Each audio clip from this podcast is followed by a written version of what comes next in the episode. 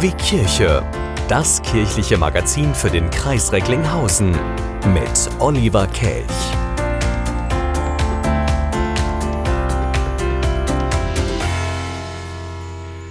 Hanno Rother, leitender Pfarrer in Recklinghausen bei der Pfarrei Liebfrauen. Vor allem die Jüngeren, die kennen ihn unter seinem Kirchenprofil Kirchendude. Dort war er schon lange vor seinem Amtsantritt in Recklinghausen aktiv, und zwar in den sozialen Medien. Aber womit? Fragen wir ihn direkt. Hanno Rother, Grüße am Telefon ist er nicht, aber bei Zoom. Hallo. Hallo. Kirchendude, was muss ich mir denn darunter vorstellen, wenn ich das noch nie gehört habe? Was machen Sie da? Ja, das ist eine sehr berechtigte Frage. Was muss man sich darunter vorstellen? Ähm, Kirchendude, das ist ja erstmal irgendwie so, ähm, Dude, das ist so, so Typ oder so, so ein kumpelhafter Typ. Ähm, und den Namen habe ich tatsächlich gekriegt, weil ich in einem Verkündigungsformat ähm, für ARD und ZDF, also für die Kirchen, katholisch und evangelisch, bei ARD und ZDF, Funk, das ist das junge Portal, Internetportal, ähm, Pen and Paper spiele. Da bin ich angefragt worden vor etwa drei Jahren. Und ähm, das sind erstmal sehr, sehr viele Leute, die so kirchenkritisch bis auch kirchenfeindlich unterwegs sind. Und äh, das, im Vorfeld ging es auch echt immer drum, so, oh, ihr lasst euch mit der Kirche ein und so weiter. Und dann kam irgendwann dieser Kirchendude, der ist aber ein cooler Typ. Und äh, das war ein gefundenes Fressen für mich, äh, da den Namen zu nehmen und äh, eine Marke draus zu machen. Die Marke hat sich dann jetzt insofern weiterentwickelt, dass ich gesagt habe, in allen möglichen sozialen Medien, sei es auf Twitter, Instagram, Facebook ähm, etc., diesen Namen einfach zu, äh, zu nehmen und ähm, mit diesem Profil Kirchendude einfach kirchliche Kommunikation in der digitalen Welt zu betreiben das kann man sich darunter vorstellen. Also ich habe Profile auf allen möglichen Plattformen. Gibt ein paar, die habe ich nicht. Ähm, TikTok kann ich nicht, will ich nicht, verstehe ich nicht, gehöre ich vielleicht auch nicht hin.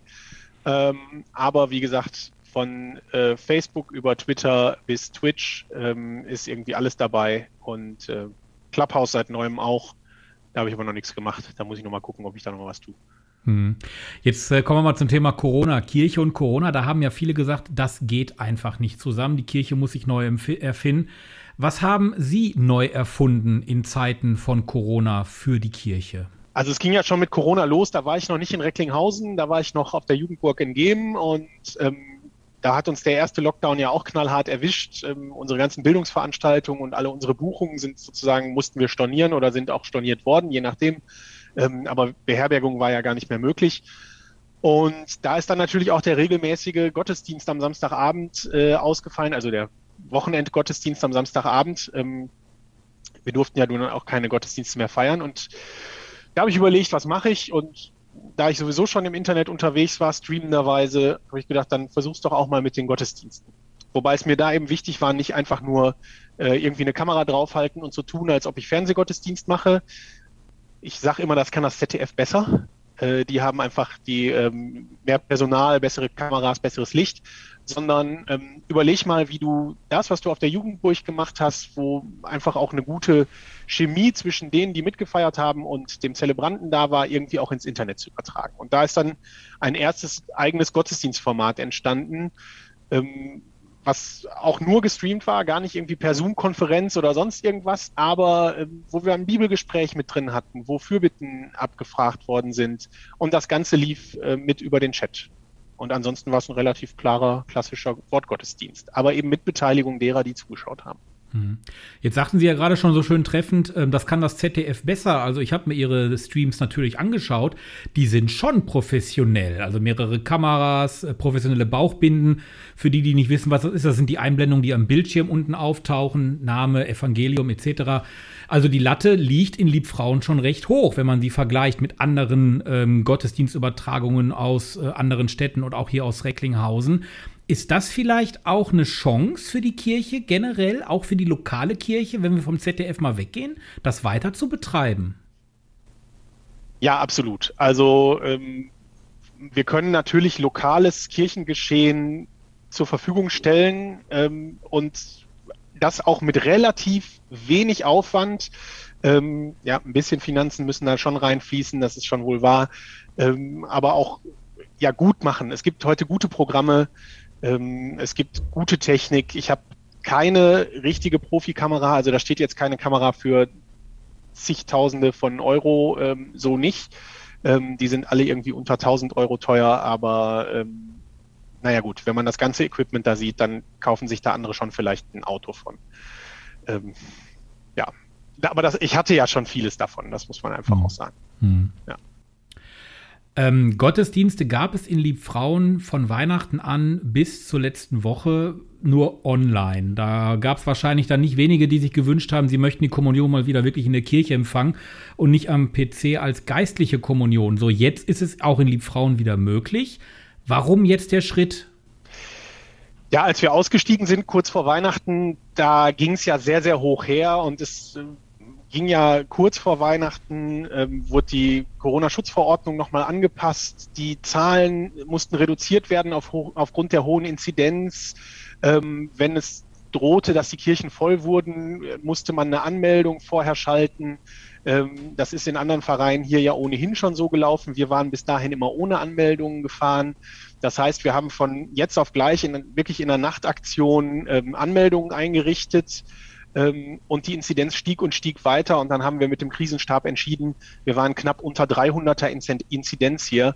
Ähm, das geht nicht. Ähm, wir hatten eigentlich vor, eine große, einen großen Gottesdienst Outdoor zu feiern, Outdoor, damit da die ähm, Infektionsgefahr nicht so hoch ist, aber hatten natürlich gesagt, also es könnten 250 Leute kommen. Und da haben wir gesagt, das, das lassen wir jetzt lieber.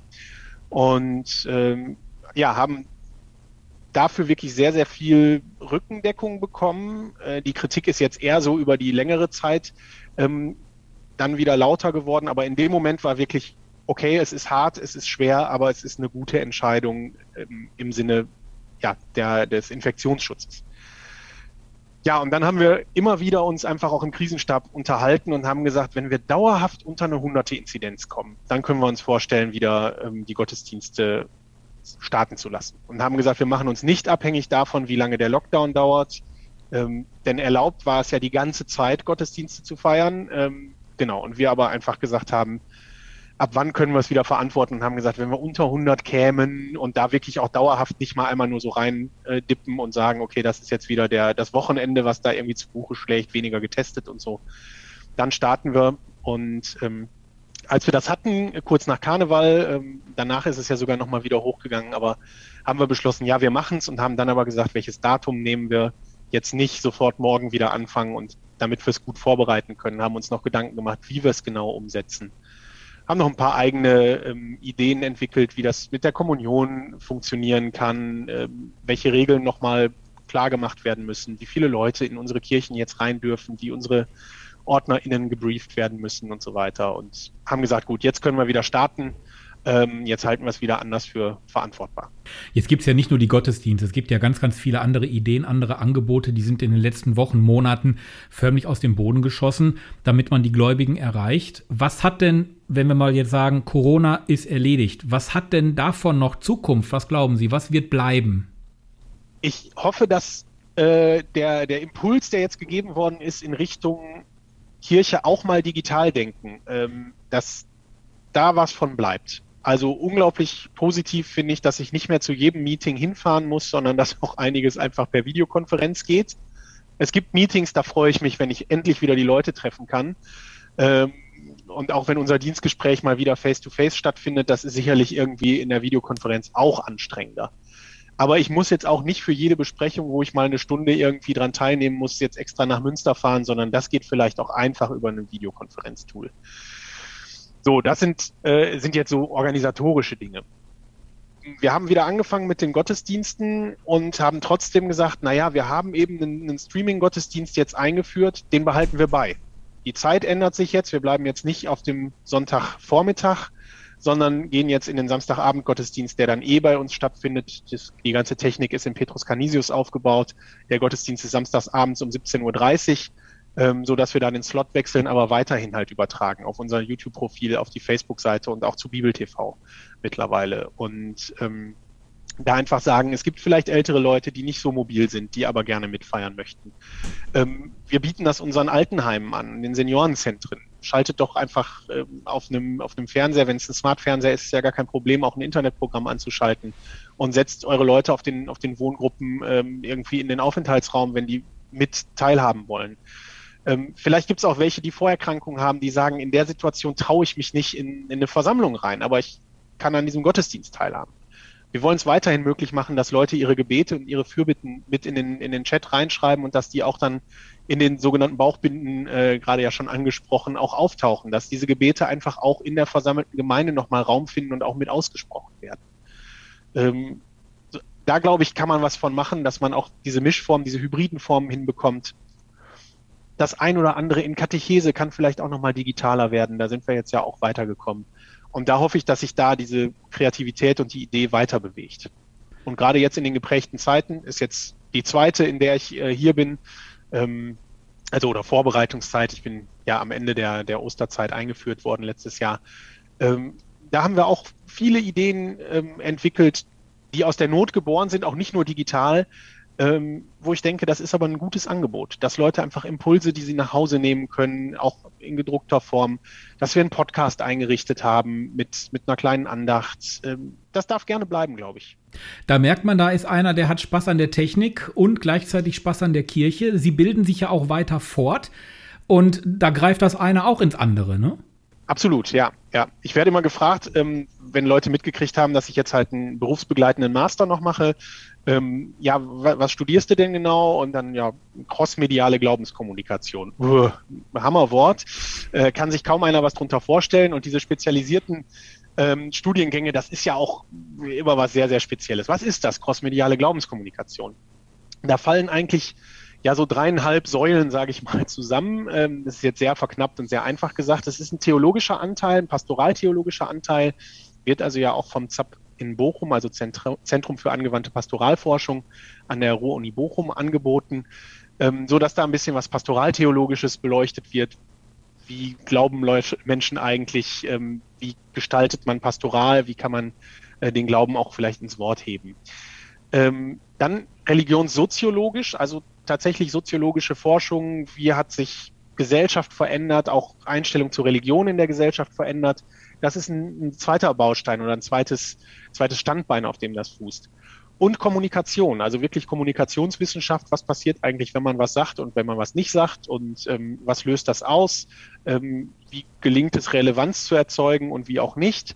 Ähm, das ist ganz, ganz erhellend, wenn man dann mal in die Zeitung guckt, ähm, was da eigentlich passiert. Ähm, also kommunikationswissenschaftlich wird dann eben auch nochmal geschaut. Und in dieser Kommunikationswissenschaft, das würde ich jetzt Frederik, nimm es mir bitte nicht übel, aber das würde ich als in diesen Fall mit reingehörend ähm, auch noch ein bisschen Design und Ästhetik, also wie bringe ich dann auch das, was ich sagen möchte, ähm, zu Papier oder irgendwie auch so, dass es gesehen wird. Also nicht nur Formulierung, sondern auch, dass es hübsch und ästhetisch wird. Ich subsumiere das so ein bisschen mit unter die Kommunikationswissenschaft, obwohl das halt wirklich, also es ist ein professioneller Designer, der uns das da gibt und ähm, ich hoffe, er verzeiht mir das, wenn ich das so sage. Ach, bestimmt. Das sagt Hanno Rother. Er bittet um Verzeihung. Auch gut für einen Pfarrer. Leitender Pfarrer der Pfarrei Liebfrauen in Recklinghausen. Er lebt Kirche, er lebt digitale Medien und er war bei mir im Gespräch für KW Kirche. Hanno Rother, alles Gute, bleiben Sie gesund und viel Spaß bei den nächsten multimedialen Gottesdiensten. Danke. Vielen Dank. Sie wünschen tagesaktuelle christliche Nachrichten, das tägliche Evangelium oder möchten sich über unsere kommenden Themen informieren? Dann schauen Sie auf unserer Webseite vorbei www.kwkirche.de. Übrigens, Sie finden uns auch auf Facebook, Twitter und Instagram.